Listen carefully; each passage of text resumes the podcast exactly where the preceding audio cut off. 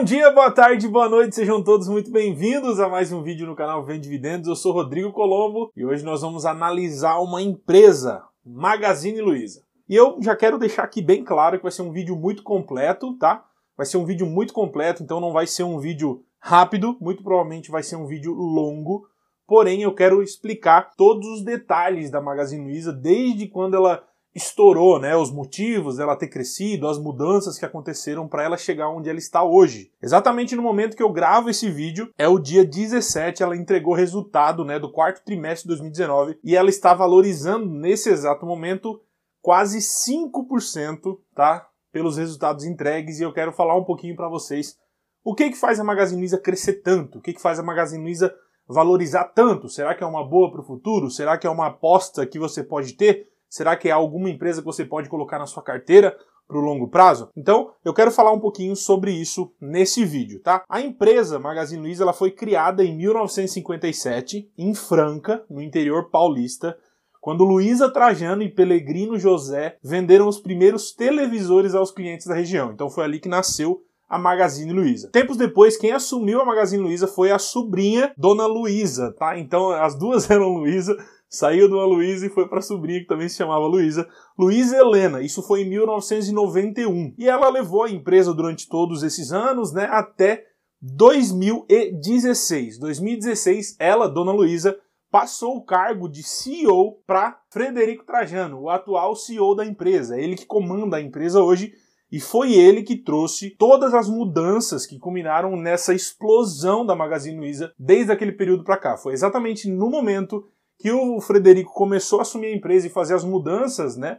Que a empresa começou a lucrar, saiu da onde estava, de uma linha tênue ali entre lucros, prejuízos, né? E custos altíssimos, e começou a lucrar, começou a investir num ciclo digital que é o que eles falam ali na Magazine Luiza. De 2016 a 2018, só para você ter uma noção, foi quando aconteceu o ciclo de transformação digital, que foi o processo que eles utilizaram e deram esse nome, né, que, que mostrava todas as mudanças da empresa baseadas no e-commerce dela, que é um dos, dos e-commerce mais antigos né, no setor do varejo.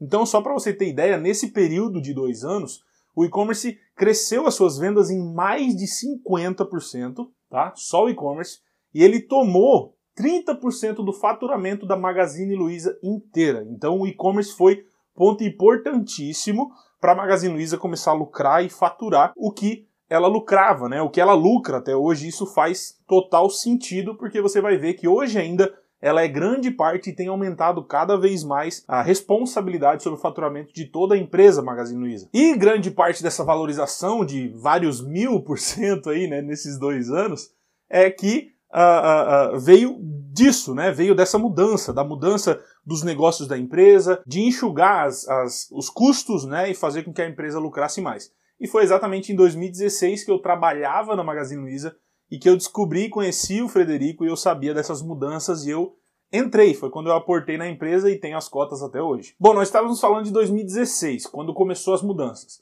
Mas esse ciclo foi apresentado pelo Frederico antes mesmo dele ser CEO em 2015. Ele apresentou todo uma, um, um, plano, né, que até está no site do RI esse plano, que colocava o que iria acontecer em cada ano, as mudanças. Então passa desde mudança de logística, até mudança de infraestrutura de site, até é, é, implantar o marketplace, que hoje roda muito bem. Então já vinha daquele período todas essas mudanças, culminando em tudo que a gente tem hoje do Magazine Luiza. Tudo Magazine Luiza que a gente conhece hoje já vem sido preparado desde 2015. Foi até por esses motivos que ele começou, o Frederico, atual CEO, começou na época tomar é, é, poderes maiores dentro da empresa, mesmo não sendo CEO na época. A Luísa já começou a entregar mais poderes porque ele realmente estava mostrando serviço estava mostrando que estava fazendo o dever de casa e trazendo resultado para a empresa. E é importante lembrar que já nesse período a estratégia da empresa já era deixar de ser um negócio de varejo, um negócio que só vendia televisão e geladeira.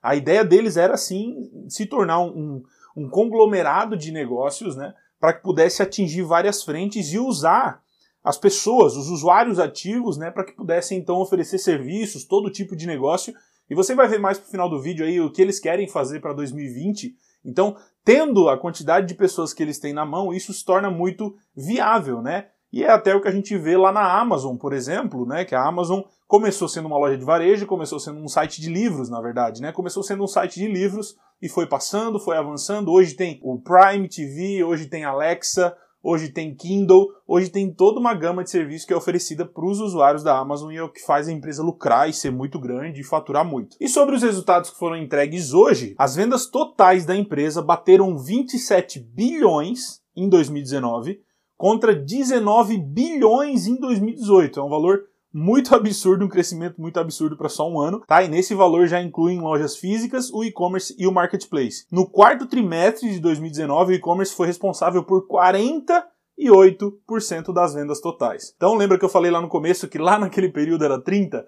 hoje já é quase 50% da, do faturamento de toda a empresa já vem do e-commerce. E isso é importante porque querendo ou não, o e-commerce tem um custo muito menor que uma loja, né?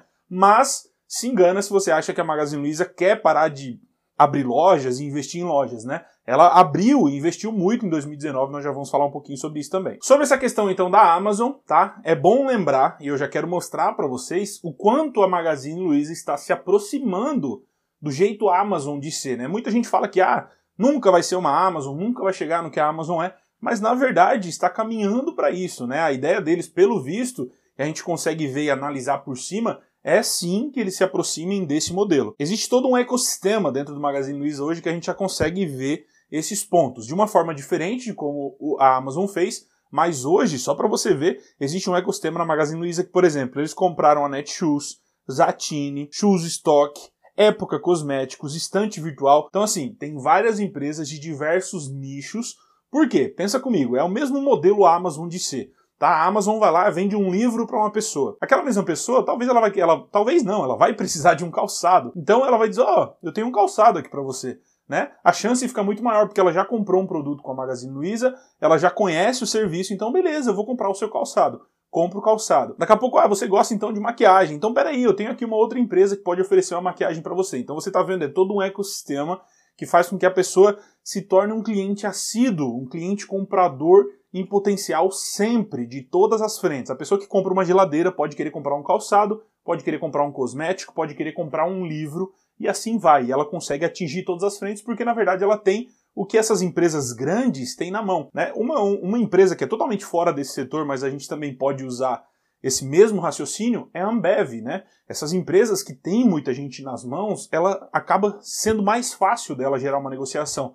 A Ambev, por exemplo, ela atende barzinho em tudo quanto é lugar, né? Você consegue ir lá num barzinho, lá no, numa cidadezinha pequenininha, você vai ver um freezer da Ambev lá sendo atendido e oferecendo os produtos da Ambev. Muito difícil uma empresa grande entrar no mercado e conseguir atender esse carinha lá, né? Então essas empresas grandes, elas por terem a base de clientes, né, o market share de clientes, elas conseguem fazer negócios muito mais fácil e também fidelizar, né? Esses clientes já são fidelizados muitas das vezes elas conseguem negociações melhores. Mas agora eu quero chegar no problema que é o maior problema da Magazine Luiza, né? O maior problema, o problema mais falado, na verdade, não é o maior problema, mas é o problema que o pessoal mais comenta, que é o problema margem, né? A margem do Magazine Luiza, a margem líquida de 2019 ficou em 4.6%. Comparado com outros serviços, é uma margem bem baixa, né? Os erros precisam ser bem é, é, reduzidos, porque se houver um erro muito grande, alguma coisa muito grave acontecer, a margem que existe né, das negociações, o lucro que vem para o bolso ali da empresa, vem para o caixa da empresa, acaba sendo bem pequeno. Isso é um problema do varejo já desde sempre, né? Desde sempre houve esse problema, principalmente nas lojas. Lojas têm, têm custos fixos mais altos, isso faz com que os lucros caiam bastante e a margem acaba descendo também. Porém, já que a gente está usando bastante comparações aí com a Amazon, né? A Amazon e a Magazine Luiza têm margens extremamente parecidas, tá? A Amazon também trabalha com margens bem baixas. Por quê? Porque elas ganham na quantidade. Enquanto elas conseguem atender uma base de clientes enorme e elas conseguem vender aos pouquinhos ou ganhando menos, elas ganham na quantidade.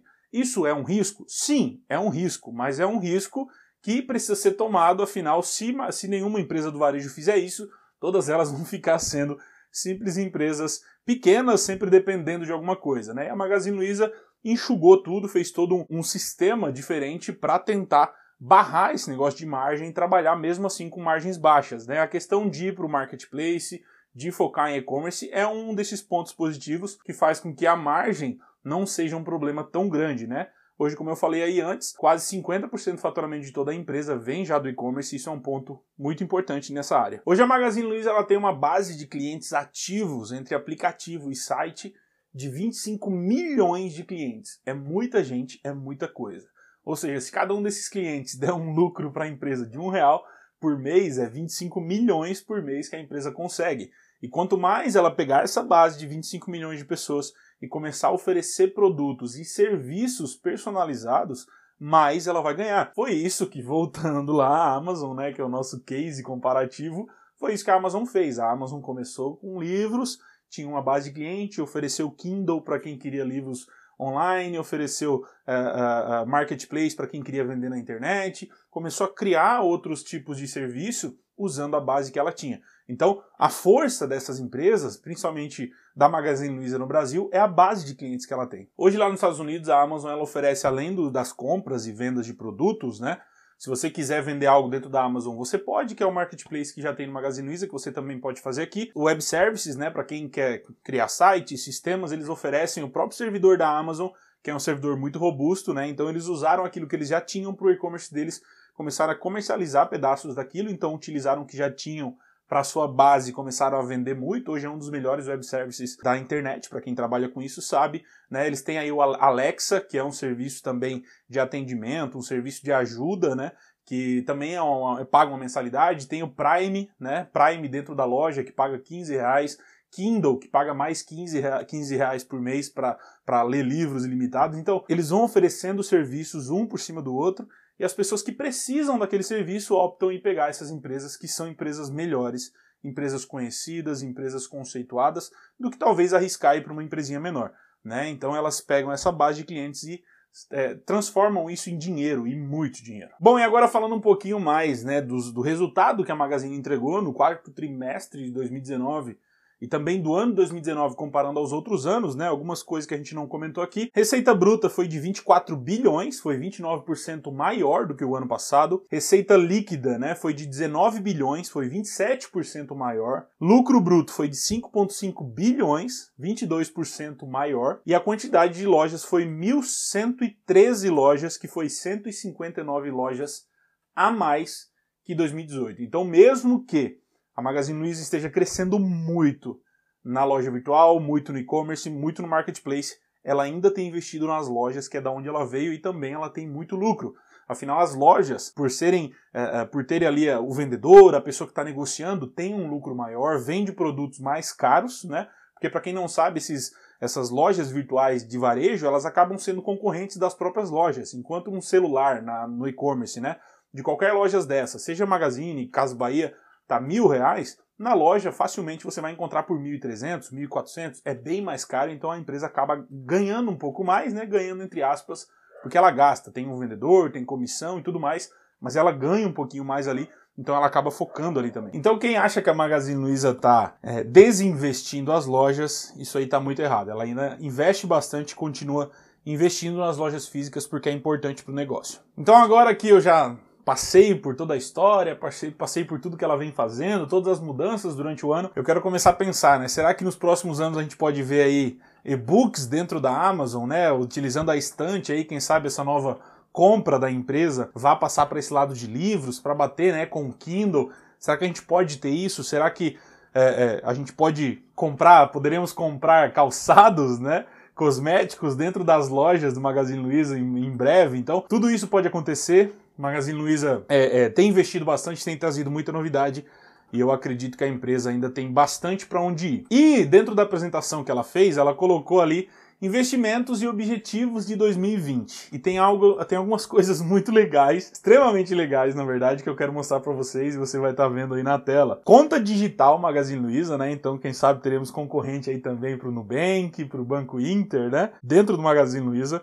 É, mudanças na malha de entrega da Netshoes cancelamento de contratos, então eles vão pegar contratos antigos da Netshoes antes de ser da Magazine Luiza e vão trazer provavelmente para a malha do, da própria Magazine, né, para diminuir custos. Uh, ah, 100% de retira loja para estante de livros e Netshoes. O que, que é o retira loja que eles falam, né? É você comprar no site e colocar para retirar na loja perto de você, né? Então você não paga custos e você também vai lá na loja e pode ter a chance de comprar mais coisas estando lá, sendo atendido por um vendedor colocando um crédito no celular, fazendo um plano de consórcio, qualquer coisa dentro dos serviços que a empresa oferece. E uma coisa que também já é boa do Magazine Luiza e eles querem mais ainda, redução do prazo de entrega, né? Então isso aí são é, objetivos e investimentos para 2020. Então agora eu queria dar minha opinião sobre Magazine Luiza, falar um pouquinho para você o que eu acho da empresa. Sou acionista há dois anos, tá? Acho que a empresa ainda tem para onde ir tem para onde avançar. Muita gente fala, ah, mas o PL, ah. cara, não adianta, empresa é empresa, é os caras lá vendendo, é o gerente, é o vendedor, sabe? Eu não fico muito preso a PL, a esses indicadores extremamente específicos. Eu gosto de olhar para dentro da empresa, gosto de olhar para aquilo que a empresa faz, para onde que ela está indo, porque na verdade o que traz valorização é lucro, o que traz valorização é mudança, né?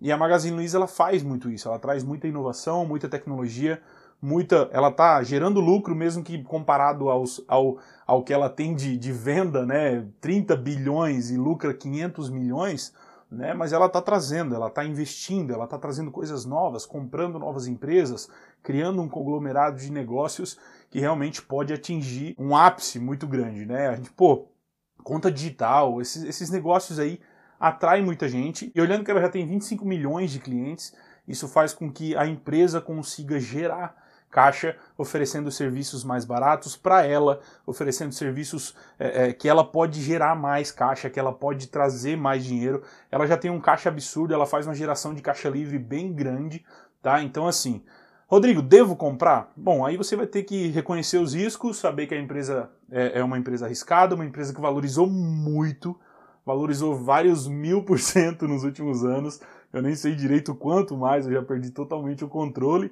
dela. Ela é uma das responsáveis hoje da minha carteira ter mais de 50% em ações, né? Só ela já tomou 30% da minha carteira, então é muita coisa. Então o que eu tenho a dizer para você é o seguinte, se você gostou desse vídeo, se você gostou da análise, gostou do que eles querem fazer, gostou do futuro da empresa, do passado da empresa, do que ela fez, das mudanças, então agora você pode tomar a sua iniciativa de comprar ou de ficar longe, né? Se você olhar, ah, não, tá muito caro, não vai valorizar nunca, pô, tem gente falando isso desde 2016, quando ela saiu de um real para 10, né?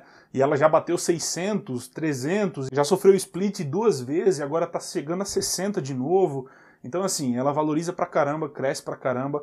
Ela saiu em 2016 para prejuízo e começou a lucrar, e começou a lucrar, e o lucro vem sendo crescente. Não só o lucro, né? Mas todo o serviço a gente vê que está cavalgando para um, um, uma receita corrente muito grande, aumento de clientes, aumento de lucro vindo de outros serviços que não é da venda.